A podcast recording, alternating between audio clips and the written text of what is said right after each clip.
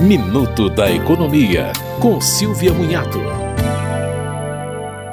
O governo propôs na Lei de Diretrizes Orçamentárias um reajuste de 6,7% para o salário mínimo em 2023.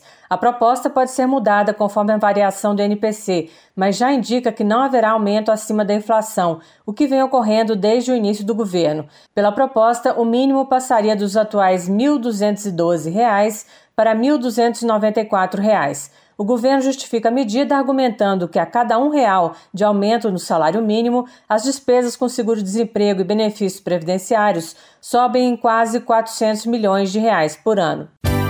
Você ouviu Minuto da Economia, com Silvia Munhato.